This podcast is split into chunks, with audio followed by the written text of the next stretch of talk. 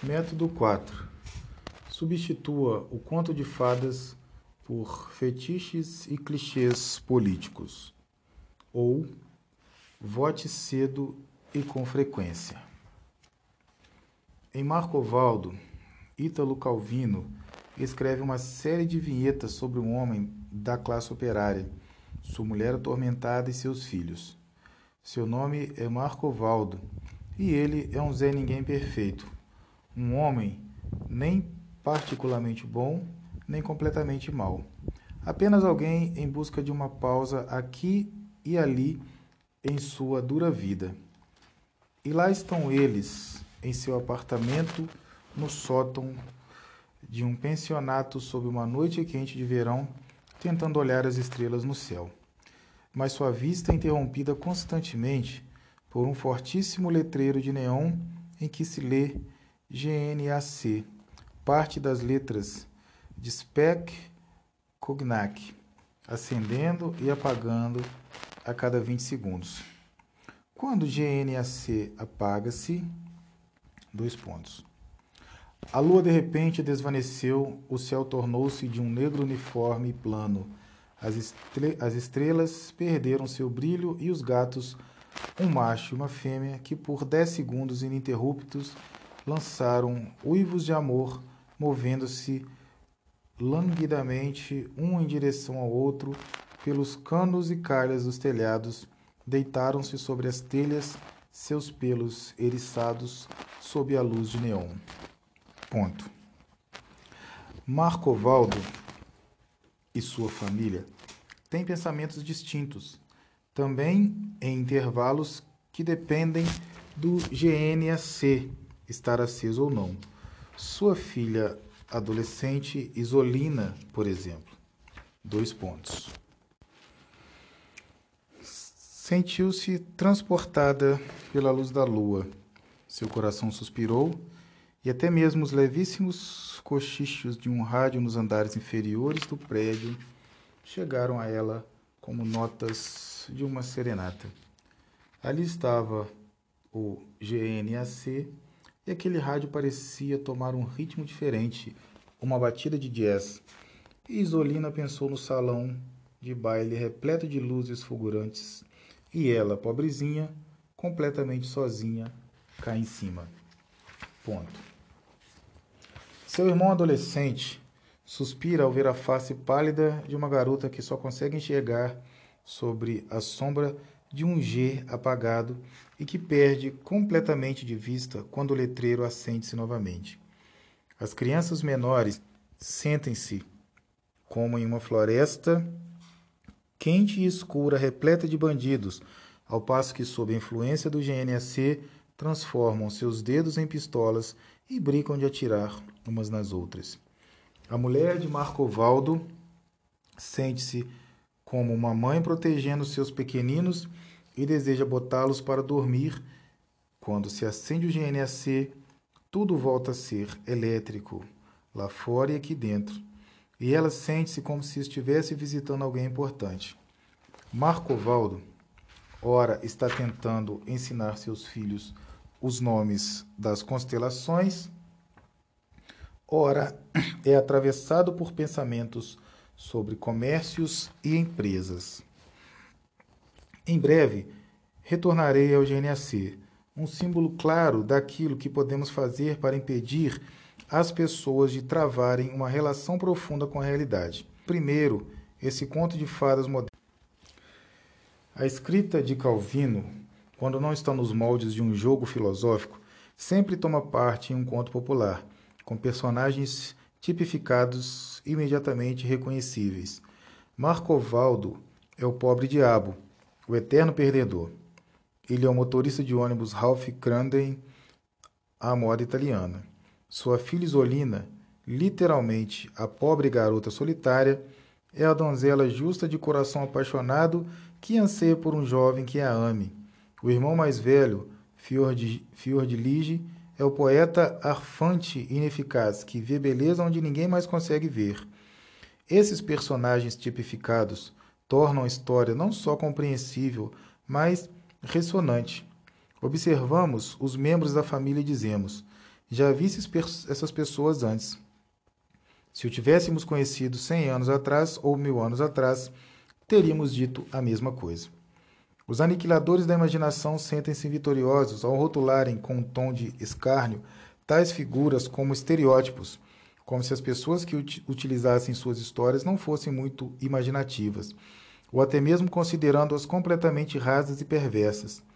O jovem, a donzela solitária, o pai fracassado, a mãe adorável, estes são todos tipos, pois são verdadeiros na vida. É assim que, antes de tudo, chegaram a se tornar tipos. Tais personagens são como a paleta de cores de uma criança: azul vivo, verde, amarelo, vermelho, branco. É óbvio que são simples, como os pilares importantes de mármore do Partenon são simples, ou como o acorde dominante de um coral de Bach, que resolve toda a complexidade anterior com a perfeita e esperada simplicidade harmônica da conclusão precisa. Contos de fadas e lendas populares são para crianças e para quem se assemelha a elas, não porque são pequenos e inconse inconsequentes, mas porque são tão enormes quanto a própria vida. A história original de Ashes Puntel, Cinderela, apresenta uma madrasta e duas meias irmãs que reduzem a garota à condição de uma mera escrava. Sua mãe, que fora enterrada em uma tumba em um dos jardins próximos à casa, aparece a ela para ajudá-la, dando-lhe o vestido, as sapatilhas de cristal e a carruagem que a levará à festa para dançar com o príncipe. Ele se apaixona por ela como deveria ser, pois em conto de fadas alguém precisa ser capaz de enxergar sob a superfície das coisas e entrever a beleza que todo o resto ignora. Quando o príncipe e Cinderela finalmente se casam, as irmãs invejosas, marchando pelo corredor como damas de honra, têm seus olhos bicados por passarinhos extremamente prestativos. Tudo isso configura o final correto. Correto se você desejar instigar a imaginação de seus filhos. Uma coisa dessas nunca acontecerá na história da humanidade se por acontecer, você entende que todos os eventos ocorreriam exatamente como foram contados, como passarinhos prestativos e tudo mais. Mas tais coisas de fato acontecem a todo tempo. E nós também já conhecíamos os personagens de Cinderela. E esses personagens povoam um mundo moral, cujas as leis são claras como a lei da gravidade isso também é uma grande vantagem das lendas populares. Ver que a cor de céu é azul não é um defeito da imaginação.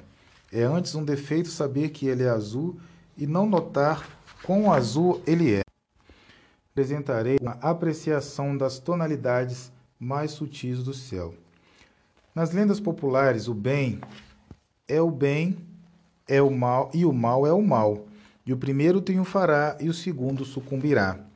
Isso não é resultado de uma busca imaginativa. É antes seu princípio e fundação. É o que capacitará a criança para mais tarde compreender Macbeth ou Don Quixote ou David Copperfield.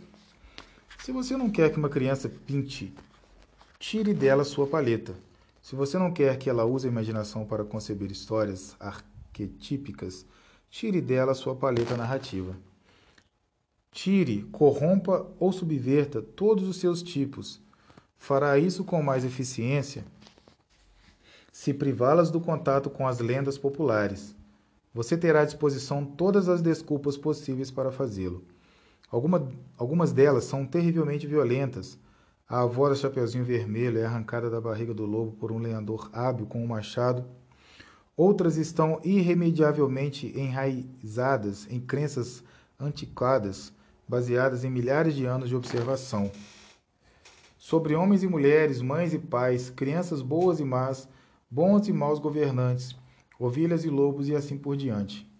A senhora Midas só teve de sussurrar o segredo das orelhas de burro do rei Midas a um talo de junco nas costas, na costa, para que a notícia se espalhasse como vento. Robin Hood é o líder de seu bando de homens alegres, não só porque consegue rachar suas flechas em dois pedaços, mesmo quando acertam na mosca, mas porque dá presentes com liberdade viril e alegre. Quando o latoeiro o confronta até o empate em uma luta de punhos e bastões, em As Aventuras de Robin Hood, de Howard Pyle, Robin não se torna vingativo, mas cresce em admiração por seu espírito elevado e o convida para juntar-se ao seu grupo. Dois pontos. Ninguém o toque, disse Robin, pois ele é um homem correto e corajoso. É por ofício um homem de metal e também pela natureza. Além disso, sabe cantar uma bela balada. Diga, bom homem, você gostaria de juntar-se ao meu bando de homens alegres? Três vestes de Lincoln verde. Terá por ano, além de 20 marcos de salário, compartilhará de tudo o que temos e terá uma vida feliz nas florestas. Pois não temos preocupações e os infortúnios não caem sobre nós nas doces sombras de Sherwood, onde caçamos o cervo pardo e vivemos de carne de veado, doces bolos de aveia, coalhada e mel. Você viria conosco? Ponto. Quando você priva seu filho do alimento das lendas populares, você não só refreia sua imaginação por um momento, você ajuda a tornar-lhe incompreensíveis vastos campos da arte humana, sem mencionar a vida humana. O príncipe Calaf viaja à China disfarçado e lá aprende sobre uma bela e cruel princesa que impõe aos seus pretendentes uma charada como condição para sua mão. Caso não adivinhe a charada, os pretendentes que aceitaram o desafio são mortos. O conselheiro do rei, pai da princesa, tenta persuadir o jovem príncipe a partir e não enfadar mais suas consciências com o peso de outra morte. Mas nada o fará mudar de ideia. Ele se apaixonou por ela. O jovem destemido aceita o desafio e adivinha a charada, para a fúria da princesa, e então propõe um desafio próprio. Consentirá em ser executado na manhã seguinte se a princesa adivinhar a sua charada. Dois pontos. Qual é ela? Ela pergunta abrasada. Minha charada é simples, ele diz. Qual é o meu nome? Ponto. No final, após suas tentativas furiosas de torturar Calaf por meio de sua concubina, que deu sua vida por um homem que amou em vão, ele irá se render ela irá se render. Mas enquanto isso, algo começa a acontecer com ela. Algo começa a tocar seu coração de gelo. Na manhã em que deve responder a charada, o próprio príncipe vai ao seu encontro e, sussurrando em seu ouvido, revela seu nome. Se ela realmente quiser sua morte, ele morrerá com alegria. Eu sei o seu nome, chora a princesa ao rei e a toda a corte. Seu nome é amor. Esse é o enredo da ópera Turandot de Puccini. Se o seu coração não é capaz de comportar a lenda, é melhor já ir se despedindo de Puccini e de quase todas as grandes óperas, e dos romances e comédias de Shakespeare, e de Macbeth, Rei Leão e Ricardo III, e de Homero, e de toda a ideia por trás da Divina Comédia de Dante de que um homem possa ser tão inspirado pelo amor de uma bela mulher ao ponto de encontrar nela uma passagem para o mistério do universo. E de todas as obras de William Faulkner e dos contos de fadas macabros sobre pecado e redenção de Flannery O'Connor, situados no sul rural dos Estados Unidos, e de Além da Imaginação e de Guerra nas Estrelas. Mas agora o leitor enxerga o perigo se você não quer que seu filho tenha uma mente capaz de se apaixonar pela música de Puccini ou pela poesia de Dante, é melhor fazer algo com as lendas populares. Mas fazer o quê? Creio que o GNAC na história de Calvino pode nos dar algumas pistas. Você deve afogar as histórias ou achatá-las até ficarem homogêneas, como as estrelas e a luz da lua sob a luz do GNAC. Você deve escarnecer de qualquer conexão com o atemporal. A única coisa que importa sob a luz do GNAC são os negócios aqui e agora. E por fim, o mais importante, transforme todas as histórias em um simplório e descarado jargão comercial ou político, de preferência político. O GNAC aparece para vender conhaque. Nossas lendas devem aparecer para vender, vender, vender coisas mais alcoólicas do que o conhaque. O GNAC diz: compre isto, é a mesma coisa de sempre. Era uma vez um homem que havia se casado com uma mulher muito bela, porém fraca e simples. Ela tentou permanecer fiel a ele, mas um dia um jovem de terras longínquas do mar, do além-mar, chegou à cidade. Seu marido era um homem grave e sério, mas o jovem era animado e conversador. Seu marido tentava ao máximo viver sob a lei de sua fé, mas o jovem era despreocupado e selvagem. Tinha cabelos negros e lustrosos como as costas do corvo. Seus olhos eram negros e sua pele era escura. Uma noite, quando seu esposo não estava em casa, ele veio a ela, a persuadiu com tanta influência que ela se entregou a ele e o amou. Ela concebeu um filho seu de pele escura e cabelos lustrosos. Mas seu marido teve de viajar no inverno atravessando as montanhas para chegar à cidade do rei, e o jovem foi com ele. Ele então era tão selvagem e tolo como uma mente pueril que o marido teve pena dele. Então uma noite tiveram de hospedar-se em uma cabana de pedras vazias, um casebre para pescadores e caçadores de passagem. Ali o jovem desafiou o marido e disse que amava sua mulher, e ela o amava, e que ele a teria para si, não importando que o marido pensasse disso. O homem bom e justo tomou uma herança de família que carregava consigo, um machado, e golpeou o jovem na cabeça, atravessando-lhe o cérebro. Mas a partir daquele momento até o dia da sua morte, o marido nunca mais teve paz em seu coração, pois não queria expor sua mulher e deserdar seu filho, a quem muito tentou amar, fracassando consecutivas vezes.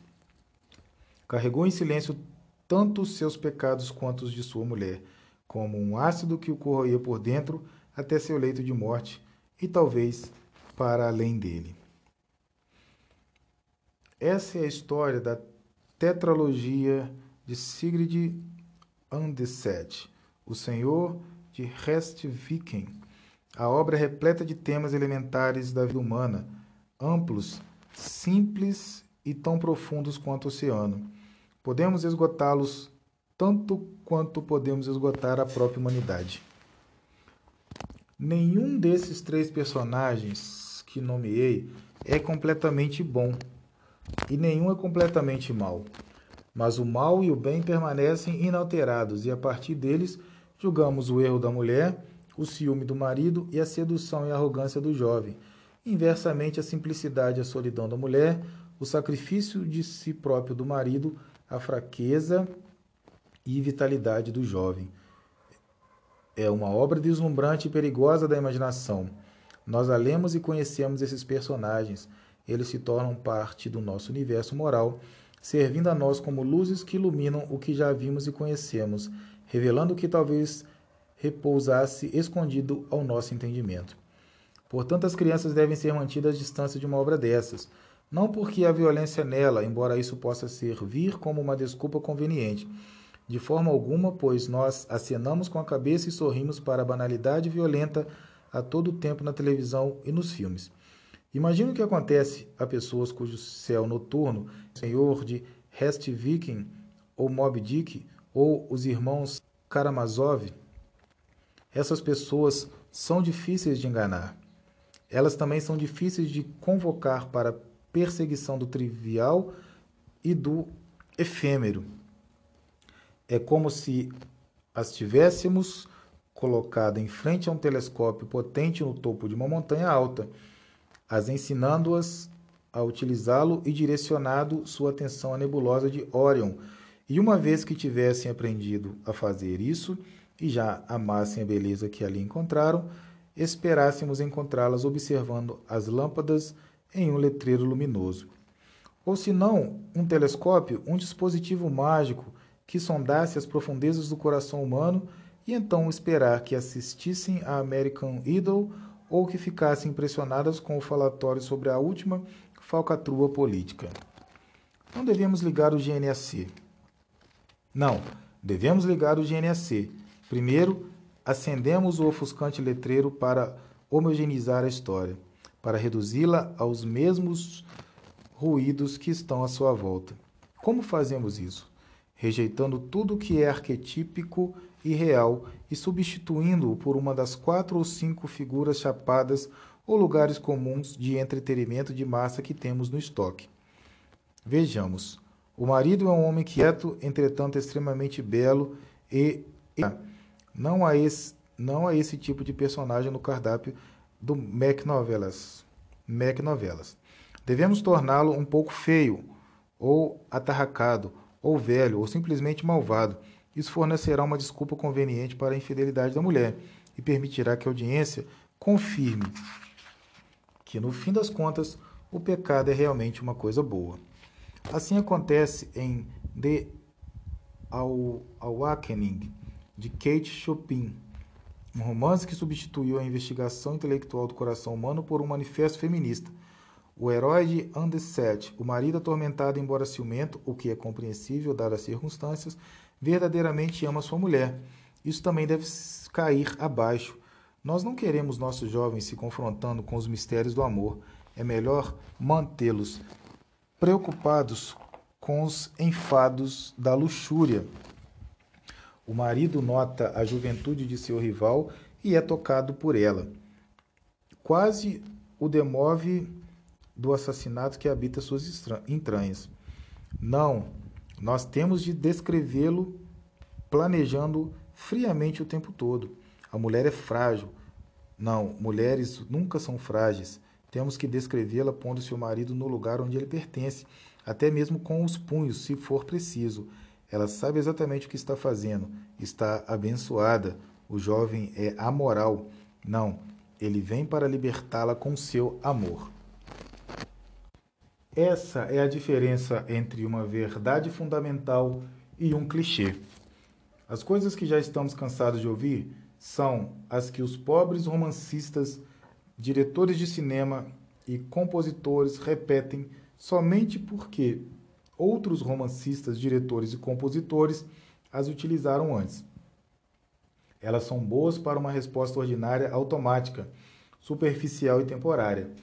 A piada não é realmente engraçada ou nova, mas rimos, mesmo assim, porque tudo nela nos sugere o riso.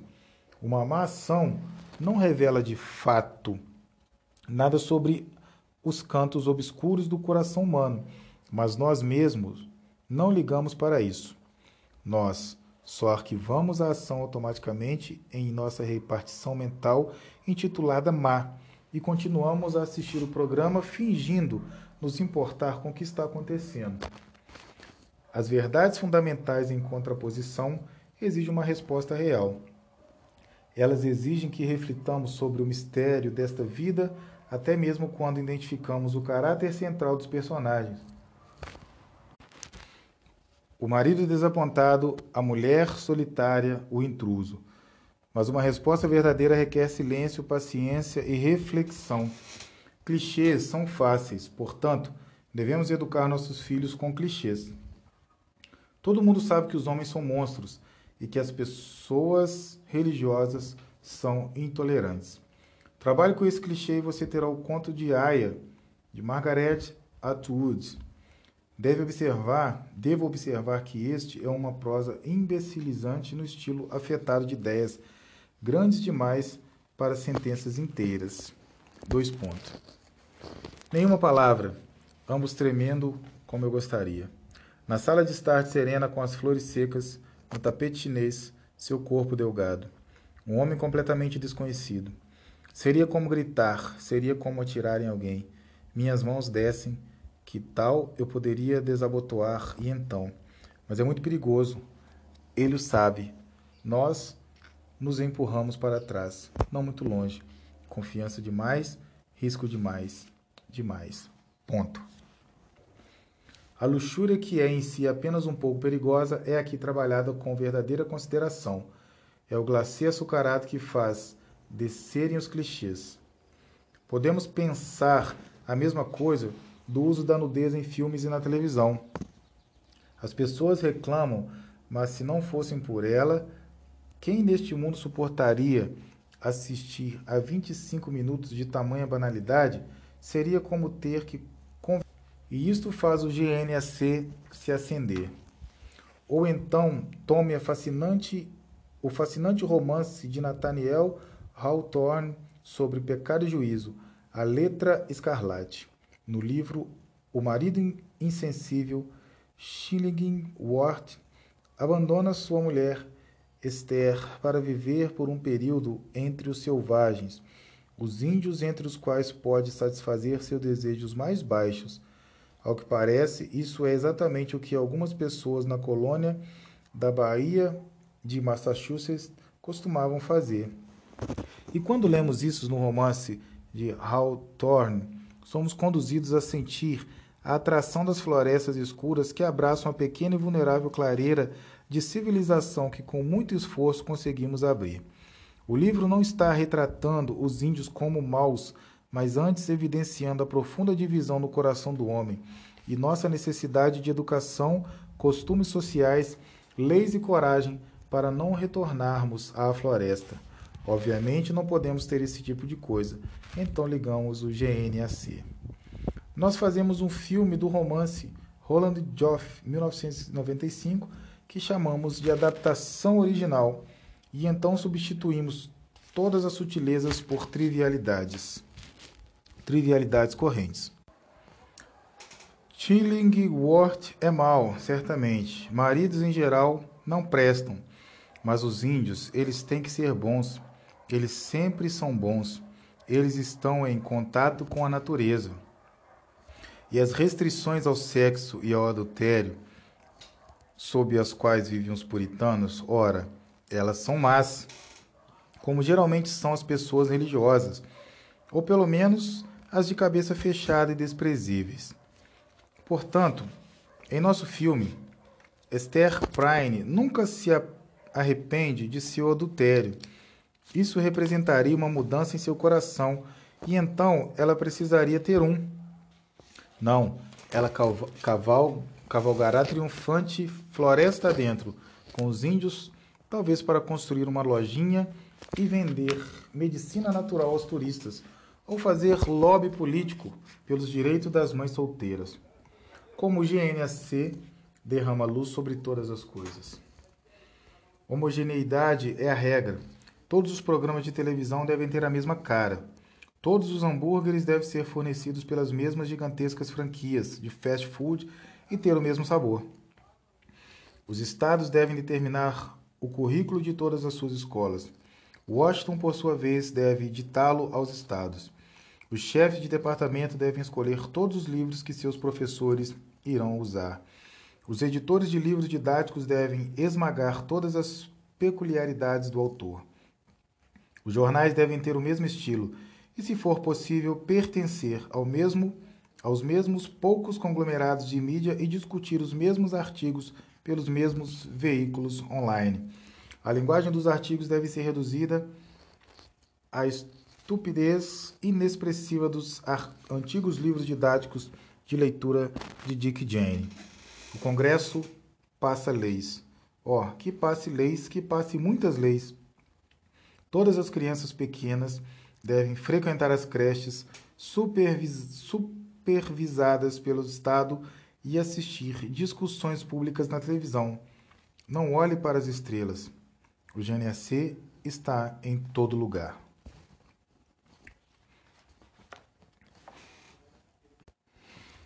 Novo, atualizado. GNAC. O feiticeiro Próspero e sua filha Miranda viveram por quase toda a sua vida em uma ilha rochosa no mar Mediterrâneo. Ele está prestes a revelar a ela que é o antigo Duque de Milão, que fora banido e que ela é uma princesa. Mas está curioso para saber o quanto ela se lembra de quando ainda era uma criancinha, nos dias anteriores à sua expulsão da cidade. Ela parece recordar que tinha algumas amas e que elas a serviam. Ele então pergunta: o que vês no escuro abismo do passado? Pensando no tempo como uma profunda e misteriosa fonte de riquezas. E com certeza, A Tempestade de Shakespeare é uma fábula moral, um conto de direitos restaurados e pecados perdoados. O tempo é a essência do conto, pois é a realização dos desígnios atemporais da providência.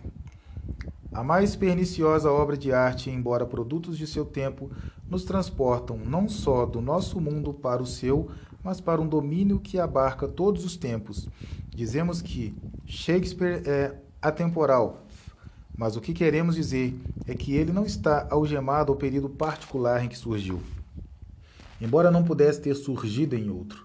A história de Aladim e sua lâmpada só poderia ter saído do Oriente Médio, o mundo onde os homens rezavam a Alá prostados, prostados sobre belos tapetes, mas onde também acreditavam no Dijin, espírito do deserto, geralmente malignos. Era um mundo de extravagância e luxúria, onde a antiga Bagdá era famosa por ser ouro, seda e temperos. Um mundo de grande beleza e crueldade governado por déspotas, às vezes iluminados, às vezes completos bárbaros e às vezes um pouco dos dois. Ler o conto de Aladim é como voar junto de um dele em seu tapete mágico e viajar não somente a longínqua Bagdá, mas a uma terra de coisas permanentes, do jovem bravo e nobre, da sua amada donzela bela e pura, do humilde exaltado à glória e do arrogante reduzido a nada. Se um dia começassem a surgir na Terra seres incapazes de compreender e amar a história de Aladim, devemos concluir que não são os mesmos seres que nós. Eles não poderiam ser humanos. Herman Melville escreveu uma boa quantidade de obras inteligentes e muito bem construídas, algumas delas muito inseridas em seu tempo e que são, portanto, menos interessantes a nós. O homem de confiança trata de um vigarista que embarca em um navio fumegante descendo o Mississippi e que usa a ganância, a ansiedade e o egotismo de seus colegas de viagem, vendendo poções falsas aos doentes e moribundos, vendendo ações falsas aos especuladores e pedindo contribuições dos sentimentais para uma falsa instituição de caridade de índios semínolas na Flórida. É um bom romance, muito embora difícil de entender sem situá-lo no contexto do final do período industrial do século XIX. Este não é o caso de Moby Dick. Enquanto existirem homens que conheçam o prazer de unir-se a outros para um propósito que o desafia à morte, o prazer da guerra ou da caça, ou de apostar suas vidas em uma jogada de dados, ou de enfrentar o destino mesmo depois de ter conhecido os terrores do abismo, eles lerão e entenderão Moby Dick. Dois pontos. Os três barcos bateram-se à sua volta, com os remos e homens rodando sobre os redemoinhos. Um capitão sacando sua faca de linha lançou-se da proa quebrada de um dos barcos em direção à baleia como um duelista do Arkansas ao seu adversário, buscando cegamente com uma lâmina de 15 centímetros, algumas braças de profundidade, as partes vitais da baleia. Esse capitão era Ahab. Ele foi assim que e foi assim que, alavancando subitamente sua mandíbula inferior para cima, Moby Dick arrancou a perna de Ahab como um cortador faz a uma folha de grama no campo. Ponto. Não é preciso dizer que, se desejamos sufocar a imaginação das crianças, devemos proibi-las de galgar os vastos reinos atemporais das fábulas de Tolkien. Escreveu uma perigosa e agradável história sobre esse tema. Em Ferreiro de Bosque Grande, um jovem garoto é escolhido pelas fadas.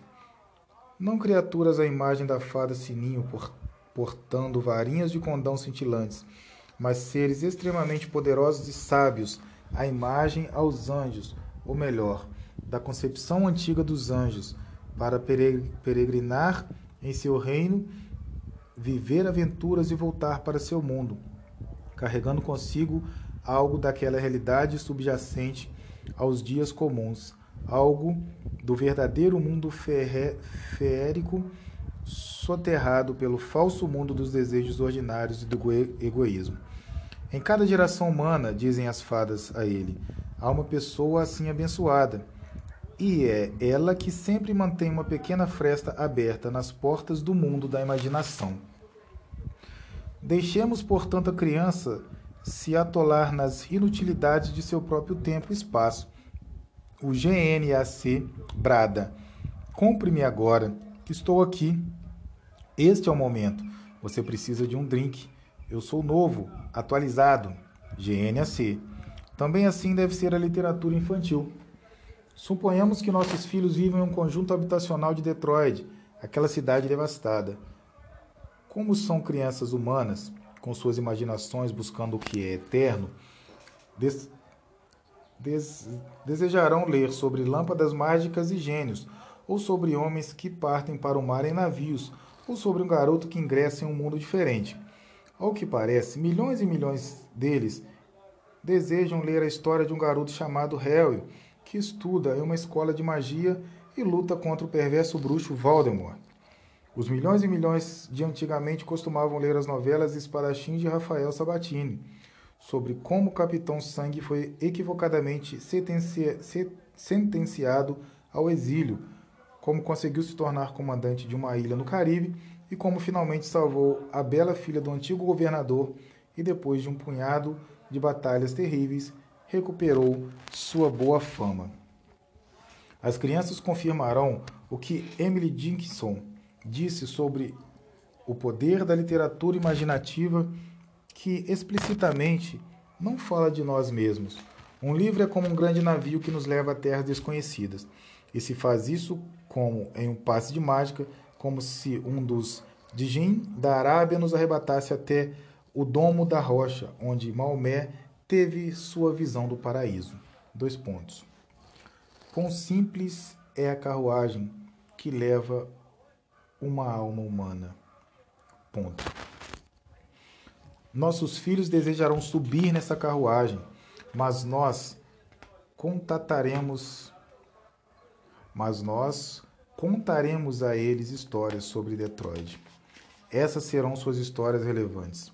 O mais surpreendente é que histórias sobre Detroit podem despertar um grande interesse em crianças que nunca conheceram nada semelhante a Detroit. Uma criança esquimó, por exemplo, sobre as margens congeladas Rio Mackenzie, para quem uma cidade não passa de um aglomerado de cabanas do governo, sobre um punhado de ruas asfaltadas com uma adega e um posto de gasolina, e mesmo assim uma história só seria capaz de despertar a sua imaginação se de alguma forma não importasse que fosse situada em Detroit. Recordo-me de uma história em minha juventude sobre um garoto adolescente, sem pai, que se mudara com sua mãe para o bairro violento. Ele foi assaltado por outros garotos valentões que o arrastaram à força para o topo de um prédio muito alto. Então deitaram uma viga entre o prédio que estava e o outro a seis metros de distância. A viga tinha apenas 60 centímetros de sobra em cada lado. Forçaram o garoto apontando-lhe um revólver, a agarrar a viga e pendurar-se sobre o vão entre os prédios. E então o deixaram sozinho, sem nenhum auxílio para sair daquela situação. Eu não tinha nenhum interesse pela cidade, exceto nos pontos em que se revelava estranha a mim. Não me importava com os problemas da delinquência juvenil. Essa era uma história sobre uma pessoa inocente superada em números por pessoas perversas e o drama residia em ver se ela sobreviveria ou não. Devemos ser cautelosos aqui.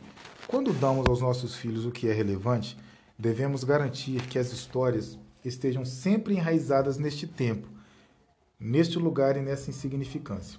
Se tiver a oportunidade de a, eles, dê a eles livros tão repletos de referências atuais que em 30 anos serão completamente compreensíveis.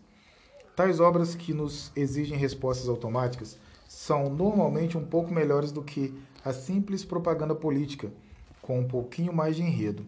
Falaremos mais disso depois. Se não tivesse tais livros à mão, você ainda pode contar com a enxurrada de livros que não ultrapassam o efêmero. Novelas românticas servirão. Você pode ler dez delas de uma vez, só sem ser perturbado por um único pensamento capaz de abrir a sua mente. Alguns anos atrás, as novelas românticas estavam repletas de mulheres loucas para desfalecer entre os braços de um homem perigoso, mas doce, que só precisava de uma mulher leal para trazê-lo de volta à sociedade decente. Os homens precisam de uma mulher forte, uma senhora advogada ou uma carreirista aventureira. Os clichês mudarão de uma década para outra, mas a insignificância será sempre a mesma. Nunca esqueça de nutrir a banalidade, visto que os poetas e novelistas contemporâneos gostam de usar a banalidade como uma insígnia de distinção e superioridade. Você não precisará ir muito longe para encontrar o que deseja.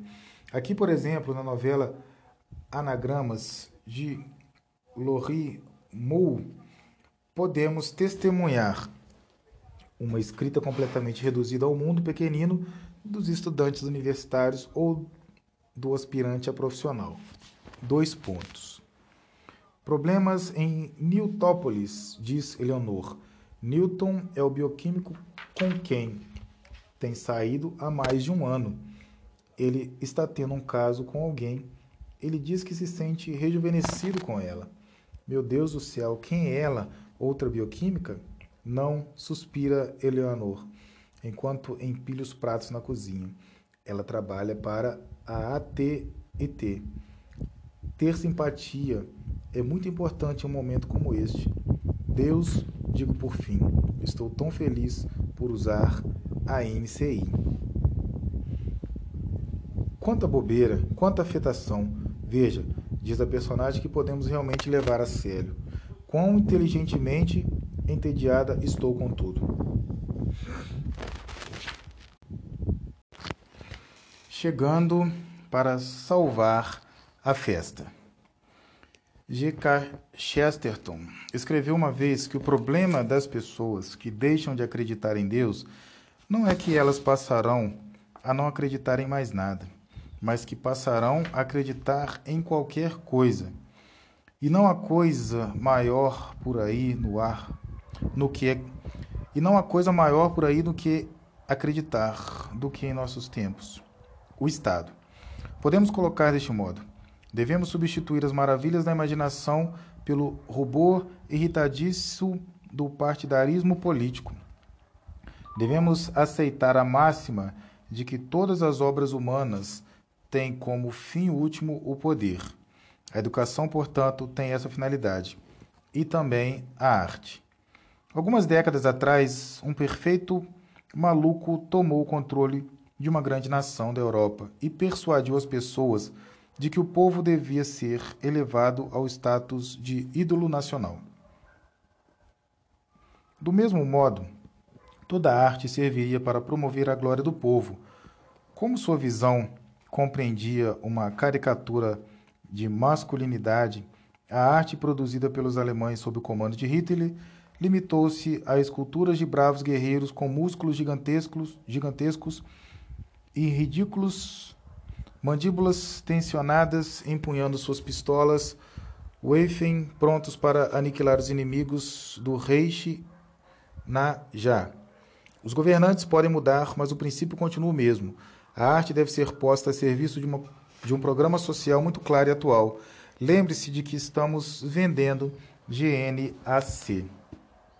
Sexo vende, dizem os publicitários. Portanto, na politização de tudo o que há na biblioteca de uma criança deve ser pequena. Devemos usar o sexo sempre que pudermos. Um distrito escolar em Illinois acabou de fazer isso exigindo que seus estudantes leiam Angels in America, uma obra completamente ridícula de propaganda sobre os direitos dos homossexuais.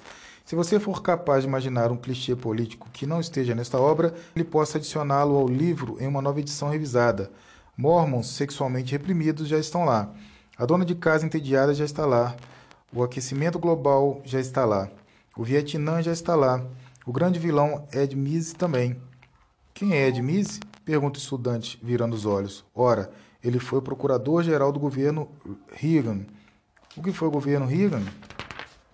Foi um tempo de grandes males para os Estados Unidos. E quem é esse tal de Roy Cohn? Ele foi o perverso advogado que processou pessoas durante a era McCarthy, mas também era homossexual e morreu de AIDS. Ronald Reagan não se importava que pessoas morressem de AIDS. Por quê? E o resto nós já podemos imaginar. Todas as fascinantes nuances históricas perfeitamente aplainadas para que os estudantes sejam capazes de dar a resposta predeterminada a todas as questões. Além disso, elas serão conduzidas a pensar que estão de fato racionando, raciocinando só porque terão adotado a posição certa em assuntos que desconhecem por completo. A escola do bairro onde moro decidiu que seria muito legal abandonar todas as grandes obras de arte por completo e colocar os alunos para ler nas aulas de inglês uma cartilha contra a masculinidade tradicional e a posse de armas intitulada Dê uma arma a um garoto. E o motivo para essa leitura é a relevância do livro no momento, pois, com os terríveis tiroteios em escolas que têm afligido nosso país nos últimos 20 anos, devemos obrigar os estudantes a repensar a obsessão dos Estados Unidos pela arma de fogo. Perceba que não precisamos obrigar os diretores de escolas a repensar o seu convênio com grandes instituições anônimas, nem as agências de serviço social a repensar seu compromisso com a destruição da família. Em todo caso, deixando de lado todos os debates sobre as causas da violência nas escolas, o objetivo do livro é mais importante do que ele próprio. O objetivo traz essa mensagem. A ler consiste em adotar a posição correta. Não vamos trabalhar a imaginação, trabalharemos no que está à sua volta. Nessa tarefa, podemos nos permitir ter um pouco daquilo que talvez possamos chamar de uma admiração saudável pelos heróis. Podemos até mesmo contar uma história uma vez ou outra. Tome, por exemplo, uma história dos Estados Unidos de Joy Hacking, uma série muito popular de livros de história para a escola primária. A senhorita Hacking, natural da Grã-Bretanha, consegue contar a história dos Estados Unidos com bastante entusiasmo. Ao que parece, ela gosta do país. Obviamente, seus livros didáticos são escritos para criaturas que tiveram suas mentes arruinadas pela afobação eletrônica e não conseguem se concentrar em uma única sentença ou pensamento que possui um mínimo de complexidade. O layout do livro rende-se completamente a essa agitação dispersiva, contribuindo para ela com uma salada de imagens, palavras em negrito, insetos, desenhos animados. Tudo menos termos sofisticados. Mas estes são outros assuntos. E novamente a senhorita Hacking, que é de longe a melhor entre seus pares ineptos, aparece para ensinar os estudantes que a nossa história pode ser resumida na história do triunfo da maneira correta de pensar todas as coisas. E então nos contam sobre Harriet Tubman, a mulher negra que foi uma das peças mais importantes do Underground Railroad e que era mais forte do que a maioria dos homens. Ora, isso é um completo absurdo, e é um absurdo criado politicamente. Não que eu queira diminuir sua coragem, suas provações, mas Harriet Tubman tinha apenas 1,50m de altura e era uma mulher, numa época que todos os homens, com exceção dos desvalidos e de algumas aristocratas mais afetados, faziam trabalhos físicos. Qualquer fazendeiro trabalhador de estrada ou lenhador afirmaria que uma dona de 50 1,50m por mais corpulenta que fosse, passaria maus bocados tentando lutar contra um homem adulto. O que importa no comentário não é sua veracidade, mas sua clara motivação política. A senhora Hakim é uma feminista e isso ficará claro até mesmo para seus leitores juvenis. Se você alimentar as crianças com essas motivações políticas, independentemente do lado que estão e de suas origens, estará persuadindo suas mentes de que todos os temas humanos que estudam e também alguns científicos resumem-se a jogos de poder e nada mais. Então, por exemplo, quando Hakim discute a Declaração de Independência de Thomas Jefferson, um tratado que verdadeiramente admira, ela finge não saber o que Jefferson diz, quis dizer com a afirmação de que todos os homens são criados iguais. Ele não mencionou as mulheres. Nota ele, apesar de admitir que nós, de fato, sabemos que no século XVIII os termos homens e humanidade incluíam homens e mulheres. Desse modo, ela faz com que aquilo que poderia abrir a possibilidade para um verdadeiro voo da imaginação moral e política perca completamente sua eficácia. Em vez de assumir que Jefferson sabia o que queria dizer e, por exemplo, que ainda não havia aceitado o sufrágio universal, e então pensar em como ele poderia conciliar sua crença na igualdade com sua rejeição ao voto das mulheres, nós tomamos o caminho mais fácil, afirmando que as ideias na declaração tomaram significados distintos daqueles que seus autores tensionavam, ou seja, significados que possamos corroborar e aprovar para nunca mais termos de pensar nisso. Novamente, não importa de qual lado é a posição política, o que importa é que a política, finalmente, é tudo que importa. Charles Dickens, para dar um exemplo surpreendente, escreveu uma história da Inglaterra para crianças, precisamente para combater o que acreditava ser uma historiografia estúpida, árida e desanimadora, a qual seriam expostas as crianças inglesas. Para Dickens, seu livro era uma obra da imaginação e ele também contava suas histórias com entusiasmo. Na realidade, ele faz com que os eventos e personagens históricos tomem vida e sua prosa pode ser tudo menos banal. Aqui está o início de sua descrição de Henrique VIII. Dois pontos. Ele tinha apenas 18 anos de idade quando assumiu o trono. Dizem que ele era bonito nessa época, mas não acredito nisso. Quando mais velho, era um homem grande, corpulento, barulhento, de olhos miúdos, cara larga, queixo duplo e compleição suína, como sabemos por seu retrato pintado pelo famoso Hans Holbein. E é difícil de acreditar que tão perverso caráter pudesse habitar sob uma aparência atraente. Do ponto. Isso aqui é uma prosa vigorosa que deve ser evitada a todo custo em nossos livros didáticos. Perceba a personalidade provocadora do autor, sussurrando confidente em nossos ouvidos. Note a bravura da lista de adjetivos carregadas formosamente até seu clímax em compleição suína. Note a pequena informação entre parênteses que abre a consciência da criança para o mundo da arte onde Henrique foi pintado por Robin. Em resumo, é preciso ter uma cautela aqui. Se desejamos manter as mentes dos nossos filhos tão cegas quanto uma faca de manteiga. Mas, felizmente, Dickens não consegue se segurar até o final da obra. Ele precisa desempenhar seu papel de partidário político. Depois de ler algumas páginas, você não conseguirá continuar sem suspeitar de todo o resto. Ou poderá ceder à obra se compreendeu que todos os jogos políticos são mais ou menos a mesma coisa. Eis aqui Dickens descrevendo o início da reforma. Dois pontos. E então surgiu em Wittenberg, na Alemanha, o grande líder dessa poderosa transformação na Inglaterra chamada Reforma, que libertou o povo da escravidão aos padres. Este sábio doutor chamado Martinho Lutero sabia tudo sobre eles, pois também tinha sido padre e até mesmo monge a pregação e os escritos de Wycliffe, Wycliffe fizeram um grande número de homens pensar sobre esse assunto. E Lutero, descobrindo um dia, para sua grande surpresa, que existia de fato um livro chamado Novo Testamento, que os padres não permitiam que fosse lido e que portava verdades que eles escondiam, passou a ser muito rígido contra todo o corpo eclesial, desde o Papa até os mais baixos. Aconteceu que, quando estava apenas começando a escrever sua vasta obra, que despertaria a nação, um grande sem-vergonha chamado Tetzel, um frei de muito mau caráter, chegou até a sua região vendendo aos montes as chamadas indulgências para juntar dinheiro e ajudar a embelezar a grande catedral de São Pedro em Roma. Quem comprasse uma indulgência do Papa supostamente seria absolvido das punições divinas às suas ofensas. Então Lutero disse ao povo que aquelas indulgências diante de Deus não passavam de inúteis pedaços de papel em que Tetzel e seus superiores eram uma horda de impostores por estarem nas vendendo. O rei e o cardeal ficaram extremamente indignados com sua presunção. O rei, com a ajuda do senhor Thomas More, um homem sábio, a quem depois retribuiu arrancando sua cabeça, escreveu um livro sobre o ocorrido, agradando muito ao Papa, que lhe presenteou com o título de Defensor da Fé. Ponto.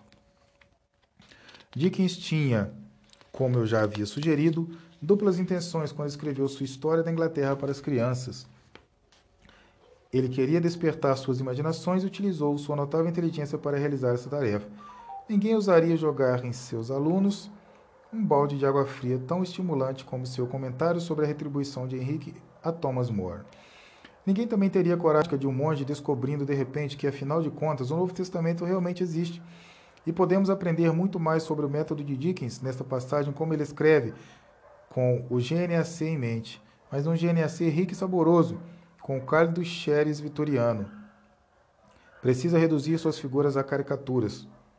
Do mesmo modo que não há mistério no super-herói de desenho animado em que Joy Hacking transformou Harriet Tubman, não há nenhum mistério no Lutero de Dickens, ou em seu Papa, ou Henrique ou Thomas More.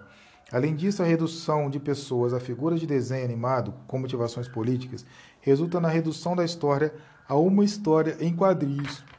Isso significa que quase todas as sentenças que você escreve estarão repletas de absurdos. Não é verdade, por exemplo, que Henrique foi presenteado com o título de defensor da fé por defender a doutrina das indulgências, nem que a doutrina com dinheiro nem que os padres suprimiam revelações do Novo Testamento. Tudo o que Dickens precisaria fazer para poder escrever as crianças atuais seria adotar uma abordagem política um pouco diferente, transformar sua prosa em uma amálgama de palavrório infantil, lisura burocráticas e slogans políticos e permitir que seus políticos determinassem o que deveria, o que não deveria ilustrar. O leitor talvez faça objeção. Todas as histórias são escritas deste modo. Pelo contrário, elas não são. Algumas pessoas chegaram muito perto de um perigoso exame fiel, meticuloso e profundo do passado, unido ao seu desejo artístico de dar vida às pessoas daquele tempo, com seus grandes sucessos e fracassos. Sir Walter Scott fez pela Escócia o que Dickens tentou fazer pela Inglaterra. Escreveu uma história para ser lida às crianças, a história da Escócia. Aqui, ele está descrevendo um acontecimento durante a rebelião de William Wallace, contra o usurpador inglês Eduardo I.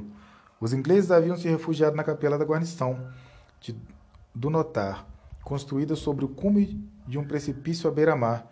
Os, os escoceses incendiaram a capela, forçando os ingleses, entre eles mulheres, crianças e padres, a sair correndo do prédio para ser trucidados pelas pontas das espadas escocesas, ou então se jogar no mar e retornar nadando até as encostas, as quais de Scott se agarravam como aves marinhas gritando por socorro.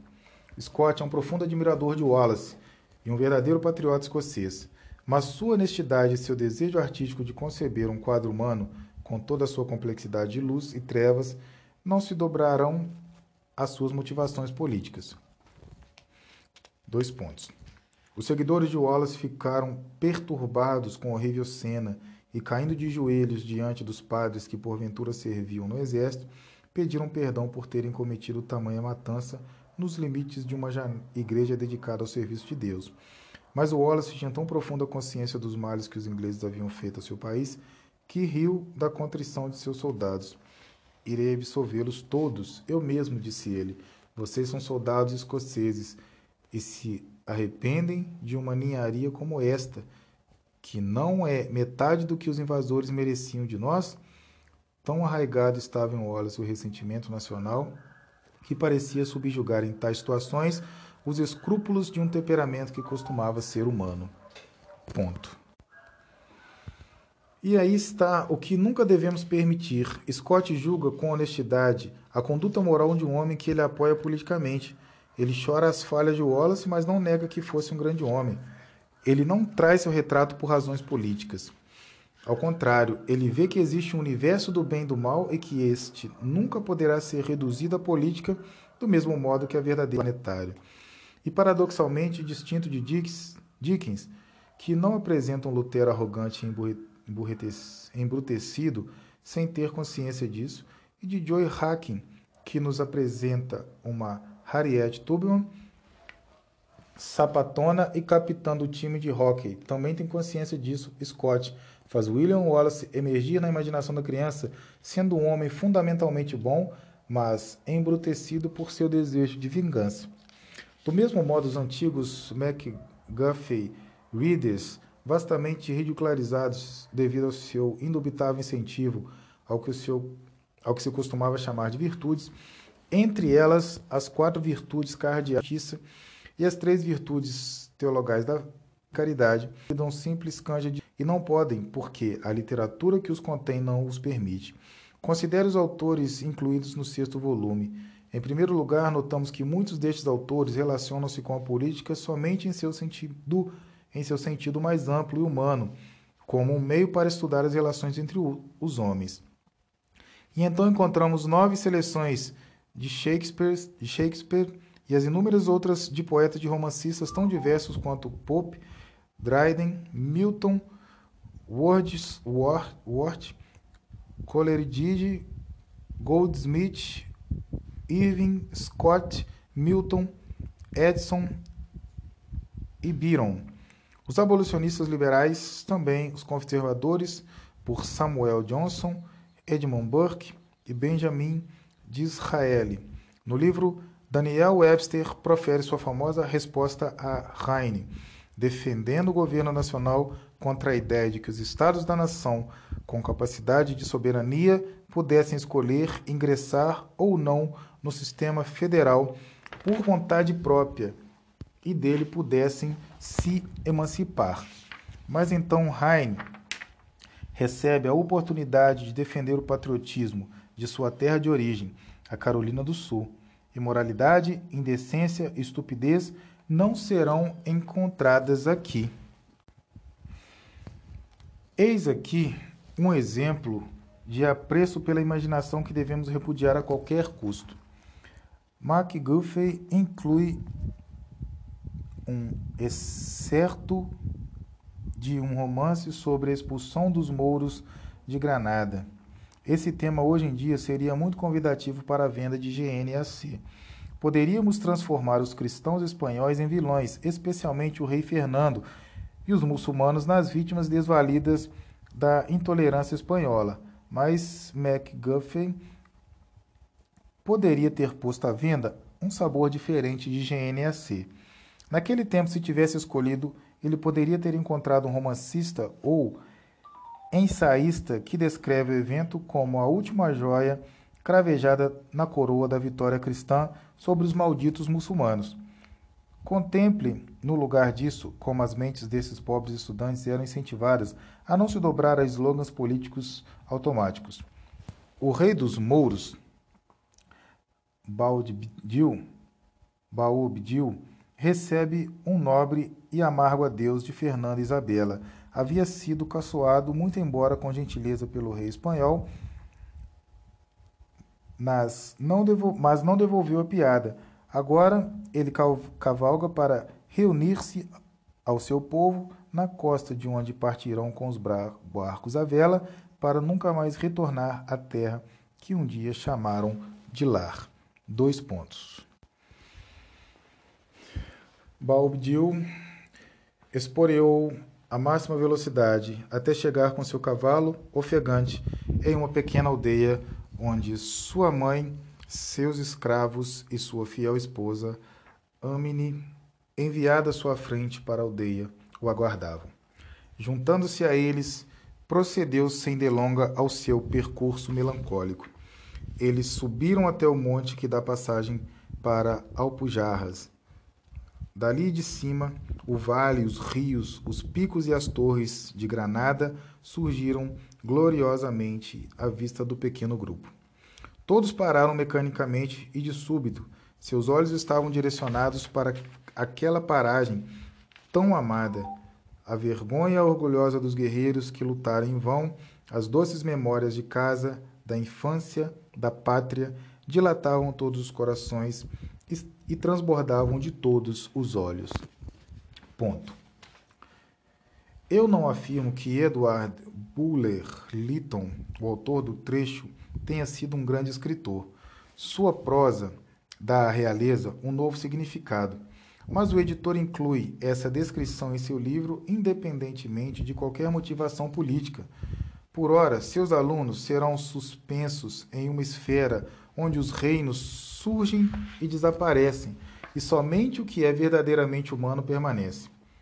Eles se sentirão como o rei dos mouros, em vão buscando cobrir-se com orgulho e o estoicismo do Ocidente, e não mais desejarão, portanto, ingressar na sociedade da reconquista moura. Na verdade, provavelmente nunca mais depositarão suas esperanças em qualquer programa político pró-mouros ou anti-mouros. Eles terão provado algo melhor do que o GNAC. Muitos anos atrás participei de um congresso em minha universidade para discutir a redação, a redução do programa de ensino sobre a civilização ocidental. Uma das participantes do congresso era uma teóloga feminista, uma ex-freira que havia ministrado aulas no curso e o detestava intensamente. Quando chegou sua vez de falar, anunciando seu slogan político. Isso ficou em minha mente pelo resto da tarde, até que perguntei a outra congressista, uma jovem que havia se sentido ofendida por ter de cursar o programa durante dois anos, porque nós lemos a Eneida de Virgílio. Esperava que ela me respondesse com algum tipo de slogan político. Nós lemos Virgílio para confirmar o patriarcado. Nós lemos Virgílio para confirmar a hegemonia ocidental. Nós lemos Virgílio para despertar nosso racismo. Sua resposta me deixou estupefato. Não sei por que nós lemos Virgílio, disse ela com arrogância. Então passei a defender a leitura dos latinos no terreno político. Lendo Lívio, disse eu, você terá uma verdadeira visão daquilo que John Adams e os outros federalistas estavam pensando quando arquitetaram nossos mecanismos governamentais. Você também verá que a autoridade paterna na Roma antiga não era tão moralmente definida assim. Se você deseja ser subversiva, disse eu, uma das piores coisas que você pode fazer é conhecer as trevas por trás do patriotismo. Na Eneida de Virgílio. Eu não sei o que você está falando, ela me respondeu. Perceba agora que o objetivo da redução da arte à política é produzir aquela resposta perfeita. Eu não sei o que você está falando. Pois se você tivesse de escolher entre a arte e o slogan, ou entre a história e o slogan, você poderia escolher o slogan e ainda assim fingir se importar com a arte e com a história. Não queremos estudantes que reduzirão tudo na arte, ou na história, ou na religião, ou na vida humana a um slogan político. Esses estudantes ainda estariam em um estágio, estágio intermediário de emburrecimento. Ainda teriam alguma conexão com a arte, a história a religião, o fascinante drama da vida humana. E enquanto mantiverem essa conexão, mesmo que fina como uma filigrama ou uma teia de aranha, ainda terão a capacidade de perceber que a Eneida de Virgílio não é uma obra de propaganda romana do Império de Augusto ou uma reação contra ele, e sim que é o grande épico ocidental sobre a perda, sobre um homem bom em um mundo confuso, buscando realizar o que acredita ser certo, percebendo em troca disso nada além de aflições e penas, e presenteado no fim com um dilema moral insolúvel. Ele confia na nobre virtude da piedade, no entanto, matando ou poupando seu inimigo. Turno, na cena final do poema, parecerá ter. Tudo na cena final do poema parecerá ter pecado contra piedade do mesmo modo. Seu paganismo termina em desespero. O estudante pode notar isso se continuar lendo o bastante. Não não, o resultado que estamos buscando está muito bem retratado na resposta daquele estudante. A redução de todas as coisas à luta política deve reduzi-los, por sua vez, à insignificância. Homero, por que eu deveria me importar com Michelangelo? Não tenho a mínima ideia do que você está falando. Passe o GNAC, por favor.